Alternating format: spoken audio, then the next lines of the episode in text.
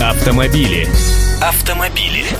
Здравствуйте, я Андрей Гречаник. Новость из Госдумы. Депутаты предлагают разрешить не уступать дорогу мигалкам. Точнее, не то чтобы не совсем не уступать, а просто, цитирую, исключить ответственность за непредоставление преимущества в движении автотранспортным средствам, не имеющим специальных цветографических схем с одновременно включенными проблесковым маячком синего цвета и специальным звуковым сигналом.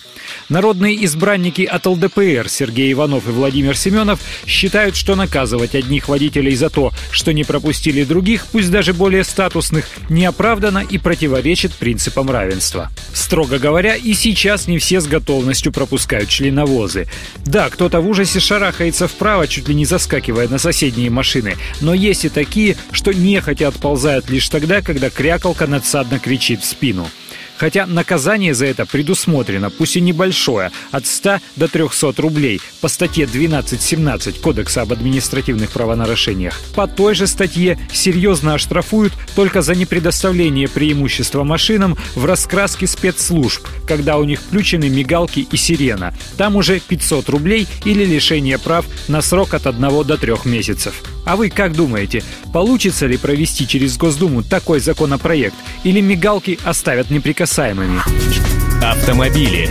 Автомобили.